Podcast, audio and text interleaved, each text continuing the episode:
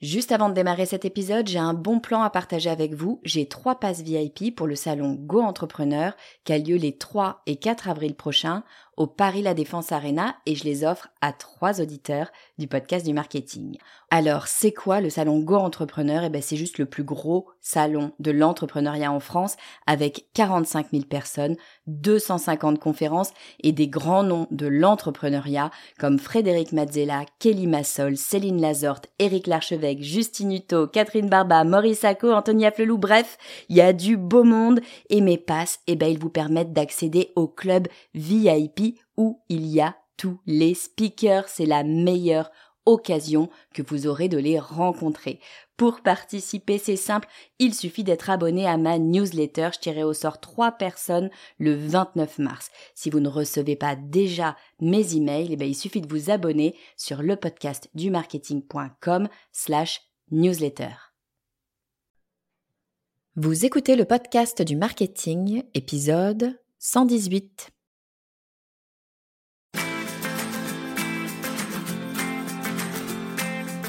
Bonjour et bienvenue.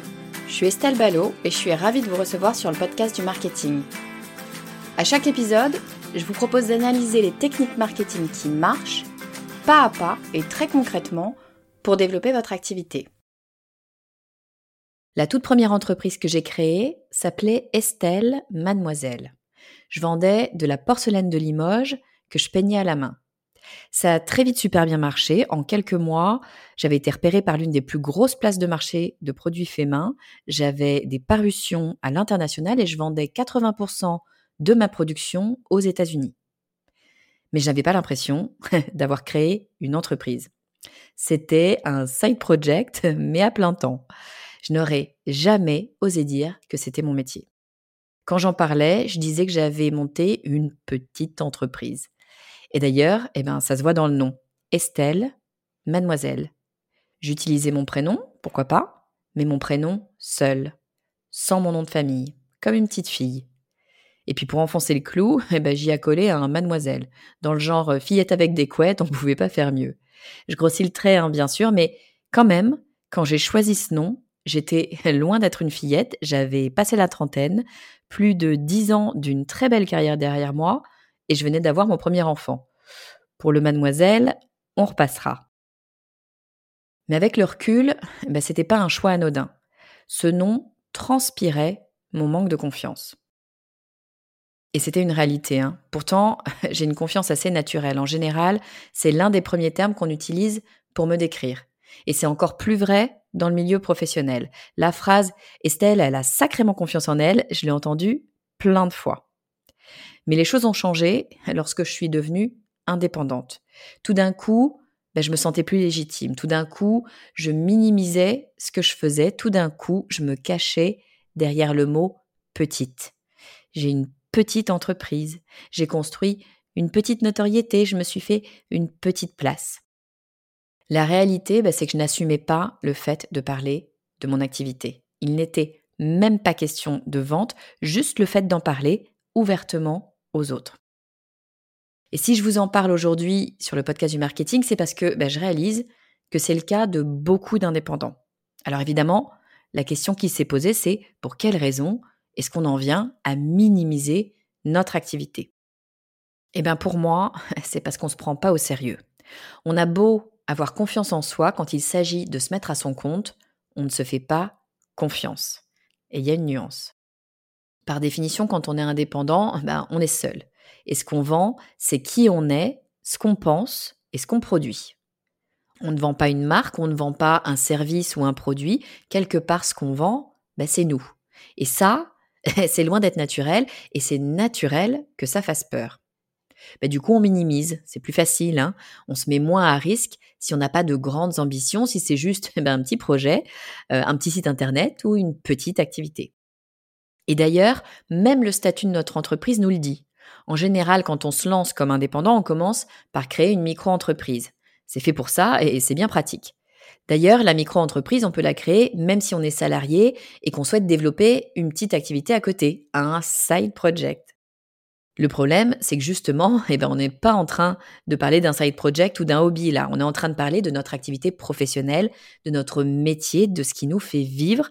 On est une professionnelle tout autant qu'on le serait si on était salarié d'une entreprise. Ça va même plus loin hein. d'ailleurs. Le nom de votre micro-entreprise, son nom officiel, ben, c'est votre nom. Estelle Ballot. Alors difficile de s'en dissocier. On a bien l'impression qu'on se vend soi quand on offre nos services. Mais c'est justement là qu'il faut tirer une ligne rouge. Parce que non, eh ben, on ne se vend pas soi. Non, nous ne sommes pas notre activité. Ce que l'on vend, c'est nos compétences.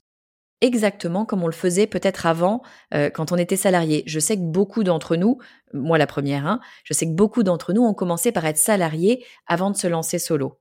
Et quand on était euh, salarié, ben, on se posait pas la question on avait un travail à délivrer et puis on y allait franco. Si on rencontrait un client, par exemple, pour lui présenter notre offre, ben, on arrivait sûr de nous, confiante, puis on déroulait notre argumentaire.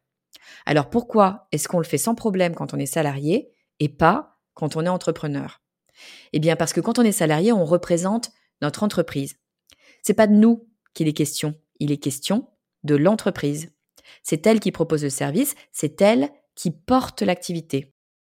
Eh bien, quand on est indépendant, c'est exactement la même chose qu'il faut faire. Vous êtes tout aussi compétente que lorsque vous étiez salarié. Alors venez en représentation, vous n'êtes pas vous, vous êtes votre entreprise. Je ne suis pas Estelle Ballot, je suis l'entreprise Estelle Ballot. Et ça, bah ça change tout. Le fait de se voir comme une entreprise et non comme notre personne, ça place l'enjeu à un endroit parfaitement différent. Il est question de compétences, de produits ou de services, il n'est plus question de votre personne, de qui vous êtes intrinsèquement. Alors si vous avez tendance à minimiser votre activité, repensez à comment vous vous comportiez quand vous étiez en entreprise et rappelez-vous eh bien que vous êtes l'entreprise. L'autre jour, je déjeunais avec une consoeur indépendante et elle me disait Non, mais Estelle, toi, c'est pas pareil. Tu as une confiance naturelle. Tu animes des conférences avec Meta et Google et ça te fait ni chaud ni froid. Moi, je n'arrive pas à démarcher les grosses entreprises parce que je m'en sens pas les épaules. Alors, pour l'instant, bah, je me contente euh, des PME, même si je sais que mon cœur de cible, bah, c'est bien les entreprises plus importantes. Là encore, bah, c'est une histoire de positionnement. C'est pas qu'une histoire de confiance en soi. La personne avec qui je déjeunais a clairement confiance en elle. Non, c'est une histoire de positionnement. Je suis seule, donc je ne fais pas le poids face à une grosse structure. Je suis seule, donc mes clients doivent être des TPE ou au mieux des petites PME, euh, qui je suis moi toute seule pour offrir mes services à une grosse structure. Erreur de positionnement. Parce que lorsque vous allez contacter une entreprise, lorsque vous aurez votre rendez-vous, ben, vous n'allez pas rencontrer une grosse structure. Vous n'allez pas rencontrer une multinationale, vous allez rencontrer une personne, tout comme vous, une personne qui a des compétences, tout comme vous, une personne qui a des besoins, tout comme vous. Les responsables des grands groupes ne sont pas les grands groupes, ce sont des personnes, tout comme vous. Elles ne sont pas exceptionnelles, elles ne sont pas différentes parce qu'elles représentent un grand groupe. D'ailleurs, si vous étiez salarié, vous seriez peut-être salarié d'un grand groupe. Ça ne ferait pas de vous quelqu'un de différent plus impressionnant ou de moins abordable. Il n'y a aucune raison de se mettre des barrières parce qu'on est à son compte. Ce que cherche votre interlocuteur, ce sont des résultats. Si vos compétences lui permettent d'atteindre ces résultats, il se fichera de savoir si vous êtes seul aux manettes ou si vous êtes adossé à une grosse structure. Pour dépasser ce frein qu'on se met souvent seul, pour réussir à voir les choses en grand, il n'y a pas le choix, il faut travailler sa confiance en soi et surtout en son projet. Parce que la confiance a un impact direct sur votre activité. Si on reprend les choses au départ, on peut se poser la question en fait, qu'est-ce que c'est finalement que la confiance en soi? Eh bien la confiance en soi, ça n'est rien d'autre qu'une vision réaliste de nos capacités, une vision réaliste. Ça veut juste dire être objectif, se voir tel qu'on est réellement, ni mieux ni moins bien. La confiance en soi, c'est juste être objectif. Donc finalement, c'est clairement à la portée de n'importe qui. Il suffit de se regarder honnêtement. Et alors, qu'est-ce que ça apporte réellement, la confiance en soi, outre le fait de peut-être pouvoir arriver euh, dans la salle de réunion euh, super détendu et, en se disant qu'on va tout gagner et tout signer aujourd'hui? Non, la confiance en soi, le fait de croire en ses capacités, ça permet de mieux gérer nos émotions. Tout simplement parce qu'on sait où on va. Comme on est objectif sur nos capacités, on sait ce qu'on sait faire et ce qu'on ne sait pas faire. Et ça, ça permet de mieux appréhender ce qui va venir et donc de mieux sentir arriver nos émotions et de pouvoir les gérer. Et puis bien sûr, ça va permettre eh bien, de prendre euh, des décisions de façon plus sereine et je dirais même plus éclairée. Si on sait ce qu'on vaut, si on sait ce qu'on sait faire, eh bien c'est plus facile de mettre la part de stress de côté et de regarder les choses droit dans les yeux telles qu'elles sont et donc de pouvoir prendre la bonne décision. Troisième point, on n'y pense euh, pas souvent peut-être, hein, mais le fait même d'avoir confiance en soi, ça va nous aider à atteindre nos objectifs.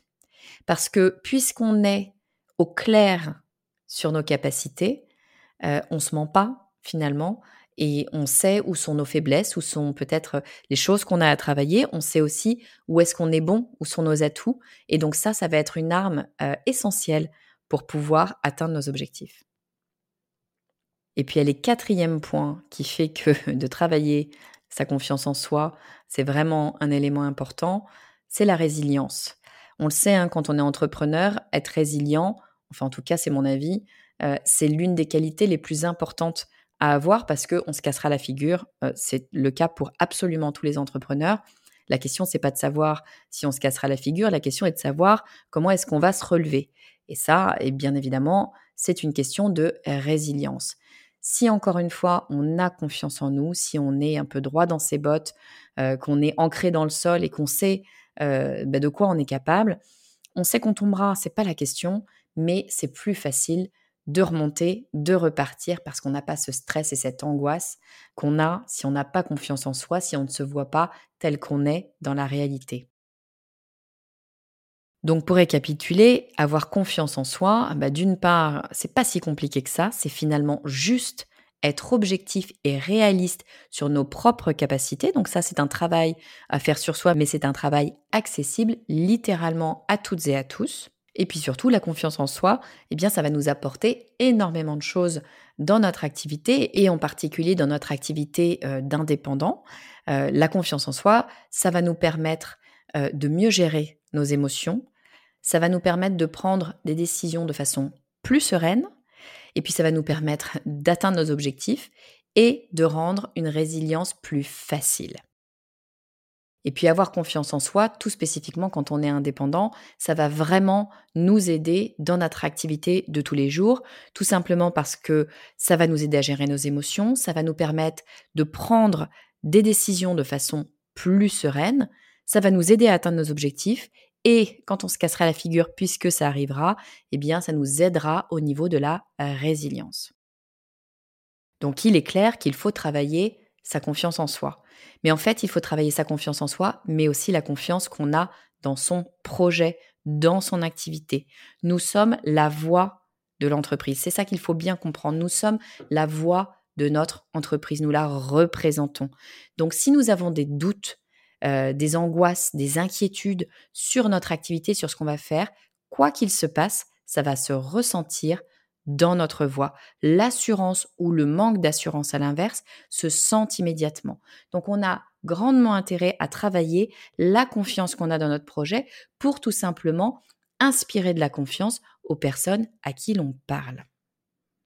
Parce que oui, eh bien la confiance incite à faire confiance.